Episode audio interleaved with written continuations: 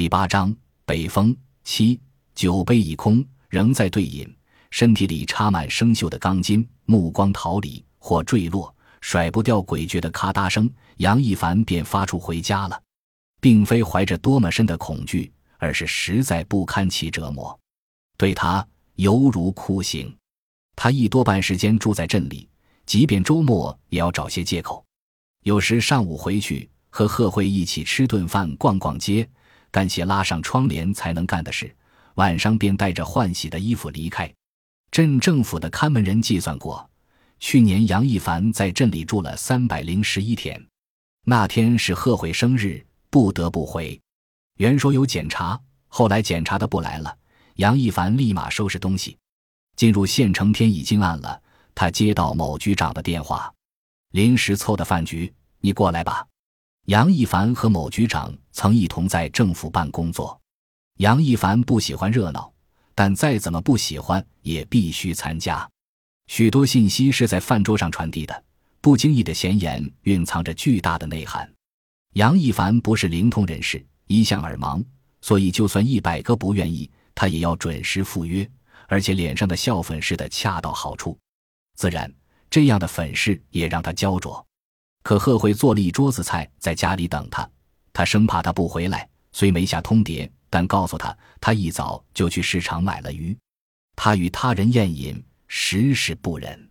但某局长的饭局也不是说推就能推的。杨一凡不是擅长谋算的人，那一刻不得不权衡。最终，他给贺慧打了个电话，如约赴局。只是他中途离场了，晚了一些。但终是赶上了。贺慧要求不高，不计较杨一凡送没送礼物，只要一起吃顿饭，他似乎就知足了。而杨一凡也不刻意准备，不过念一首诗，当然那是专门写给他的。这么多年，什么都在变，过生日的方式却没有任何变化，呆板还是浪漫？杨一凡没想过，这不值得他思考，就如吃下一碗米饭。他不会想米饭有多少卡能量。贺慧极少抱怨，除了性格的原因，还在于他的身份，既是妻子又是朋友。许多人分不清，认为夫妻等同，甚至大于朋友。但杨一凡认为，夫妻与朋友不能划等号，甚至是完全不同的关系。吃喝拉撒柴米油盐，生儿育女，那是夫妻的主题。而他和贺慧之间还有别的东西，譬如诗歌。他不写，但爱读，且有着令人惊讶的鉴赏力。或正是这样的缘故，他不在乎他送没送戒指或项链。这爱好是作为朋友而非夫妻的共同情趣。对作为妻子的贺慧，杨一凡怀着深深的歉意。他一无所有，他跟随他回到家乡。他读大学的费用多半是借的，毕业才知道那其中的一部分是母亲贷的，利息高。因为不能按时归还，利翻利，滚出不小的数字。他和贺慧每月的工资只留极少的生活费，其余都用来偿还欠贷。他没有埋怨过他什么。母亲生命的最后几个月是贺慧陪他度过的。母亲不敢一个人待着，哪怕是白天，也需有人在床边。白天临时雇了一个人，夜晚贺慧不离母亲左右，上个厕所也是急急忙忙的。他未能补偿他，甚至没想过补偿。他逃离了声音，也逃离了他。而对作为朋友的贺慧，杨一凡既有感激、欣赏，又有嫉妒、戒备，甚至某种让他恼火的敌意。他确实是欣赏他的，为他的聪慧、敏锐、洞察和惊人的记忆力。他原本可以有别的出息，但在二中一待就是二十年，工资待遇、同事的勾心斗角。他极少谈，有时提起来也是一扫而过。但谈到某个学生的聪颖，他总是双目放亮，就像贪财的人意外挖掘到宝石。说他淡泊名利吧，他又有着惊人的热情。他和他不一样，从开始就没有宏远的志向，但始终不失理想的光泽。虽然微不足道，可牢固扎实，没有被时间和世俗磨灭。而他志向恢宏。人生过半仍与麻雀无异，这怎么不令他嫉妒？镇长算得了什么？就这，他也常常焦头烂额的。祖乃所言的出息，该不是指这个。而诗人的桂冠也与他无缘。诗倒是写了很多，但没一首石破天惊。福克纳三十二岁便写出《喧嚣与骚动》，这多么让人绝望！当他试图与贺会探讨，想听他对他诗歌的评价，他从来只说两个字：“不错。”而不像对他人的诗作，他总会讲些别的。也许从开始他就没瞧上他的诗，从开始就知道他天资愚钝，可碍于面子，他用了个温和的词汇。有时他不得不这样想，那么他欺骗了他，而他因这善意的欺骗一直写下去。现在虽然意识到了，却无法停下来。他需要那一粒粒药丸救治自己。不管怎样，那个晚上是特别的，那一支支蜡烛功不可没。杨一凡在上个局喝了酒，又和贺慧分享了一整瓶干红，美妙的。浪漫的情绪在酒精的作用下无声的滋长，妻子、朋友这两个角色难得的在贺慧身上重叠。手机响了一声，信息提示，他没有理会。是你的，贺慧提醒。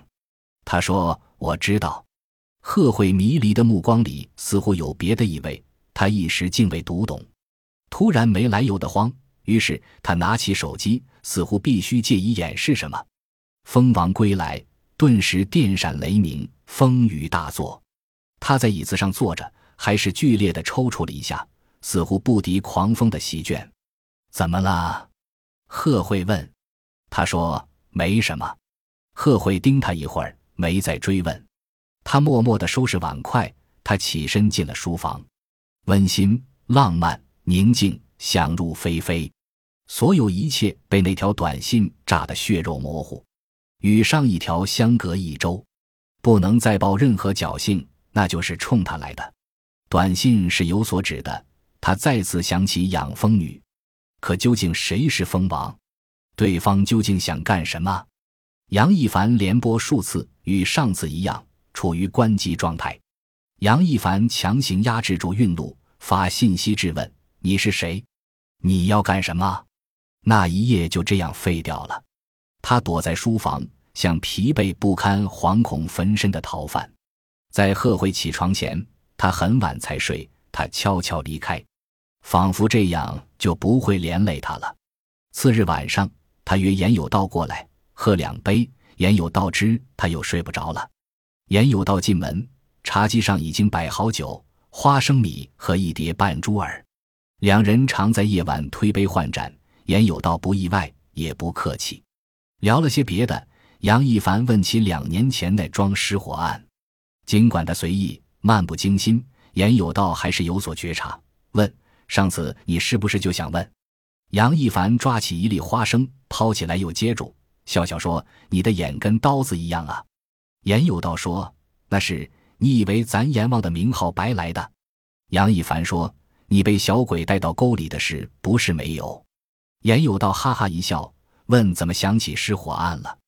杨一凡说：“我想知道尸体怎么处理的。”严有道说：“没人认领，超过期限就按无名尸体处理了。”杨一凡追问怎么处理，严有道瞟瞟他，还能怎么处理？公告十五日火化呗，骨灰保留三年，期满仍无人认领的，由殡仪馆处理。杨一凡问：“那会？”严有道说：“这是规定，你什么意思？”杨一凡不答，追问他的家人一直没来认领吗？严有道说：“这我就不清楚了。如果你想知道，我明天问一下公安局。还想问什么？我一并给你问了。看来今天这酒我不能白喝了。”杨一凡举杯与严有道碰了一下。严有道说：“你今天有点反常，不过你正常的时候也少。昨晚弟妹给你气受了吧？”杨一凡说：“改日我再给你解释。”既然让严有道帮忙，就必须坦白。严有道口粗，人还是可靠的，但杨一凡不打算现在就说。严有道说：“看来这酒要白喝几场了。”杨一凡的手机突然响起，严有道纹丝不动，杨一凡惊得脸都变了。他的神色自是没逃过严有道。严有道打去，这个钟点打电话的一定是女人。杨一凡可没心情开玩笑。他拿起手机，脑里想的是发信息的敌手。座机打来的号码熟悉的不能再熟悉，他忙给严有道打手势，让他不要出声。杨一凡放下电话，严有道问：“老大。”杨一凡凝重的点点头。县长亲自打电话，好运来了吧？严有道说。杨一凡说：“乔石都要回来了。”本集播放完毕，感谢您的收听，喜欢请订阅加关注，主页有更多精彩内容。